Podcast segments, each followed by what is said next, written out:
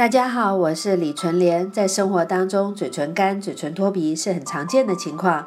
当你遇到这种情况，你都怎么处理呢？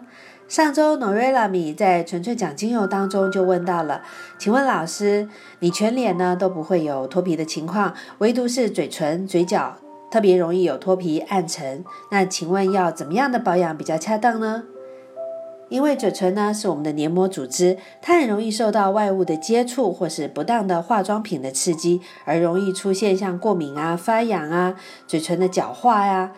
如果这个时候呢，你又用手呢去剥除你的嘴唇皮，这样的重复刺激都很容易造成嘴唇的干燥、色素沉淀。过去很多人呢，因为有嘴角的破皮，医生都会告诉你。可能是因为缺乏维生素 B2，结果呢，造成大多数的人吃了一大堆的维他命，仍然不见改善。其实呢，嘴唇呢需要的可能只是水分而已，可是呢却被你这样胡乱的补一通，可能呢也会造成越补越糟糕的情况。嘴唇的状态呢，其实它也反映我们的一个体质状态，大多呢都是阴虚体质，比较容易出现像嘴唇的干燥脱皮。有的人呢会在秋冬天气候比较干爽的时候会出现这种嘴唇唇的干燥脱皮，那有的人呢则是不分季节，随时随地都可能出现这种干燥脱皮。那像这种情况呢，你就必须随时的补充一些护唇膏。这种情况呢，平常的饮食呢也要稍微多注意，尽量呢避免吃一些过度让身体燥热的食物。那多吃一些水分多的蔬果，也比较滋阴的食物，例如像水梨呀、蔬果、萝卜、山药、百合这一类的食物，那也可以通畅我们的肠胃道，让我们的体质呢比较趋于中性，不容易呃因为阴虚火燥。而容易上火，皮肤容易干燥脱皮。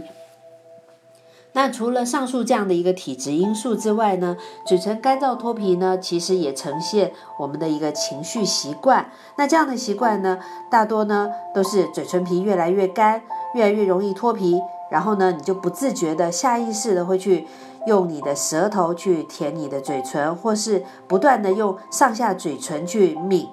去抿嘴唇，让我们的嘴唇有一些外在的一些湿润。可是呢，因为口水的关系，很容易造成我们的嘴唇皮反而会越发的干燥，造成一个恶性循环。那这样的越发干燥跟呃不断的一个干燥脱皮，很容易形成一个色素沉淀，让我们的嘴唇看起来特别的老化。那最好的方法呢，你可以使用的就是保湿。那怎么样的保湿呢？譬如精油按摩。那精油这边的按摩呢？我也给大家出一个方子，就是使用甜杏仁油十 CC 加上甜橙一滴、薰衣草一滴。这边特别介绍甜杏仁油，是因为它的厚度比较够，也比较容易针对我们的黏膜系统的一个吸收，所以有很好的一个修护、干燥跟淡化色素的作用。在涂抹之后呢，你也可以使用唇膜敷个十分钟，或是使用保洁膜稍微阻绝。外界的空气的进入，那保湿效果也会非常好。另外呢，就是平常呢，也建议您可以挑选适合您的护唇膏。坊间的护唇膏种类非常的多，我们可以简单的这样子一个分类。第一个呢是属于条状的护唇膏，那这种条状呢都像唇膏一样，它含的蜡质是比较高的。那这类型的护唇膏呢，通常来讲它没有什么养分。大多呢，它只是提供一个隔绝空气的作用，也就是提供一个保湿跟隔绝。那这种蜡质如果呃经过我们的嘴唇，有时候不小心吃东西也会吃进去。其实这种蜡质我是比较不推荐，特别是针针对嘴唇比较容易干燥、容易呃脱皮的。其实这类蜡质它的营养成分是比较少的。那也比较容易造成我们的嘴唇皮，其实擦了也没有什么太大的好处，而只是暂时性的。那另外一种呢，就是像盒状的。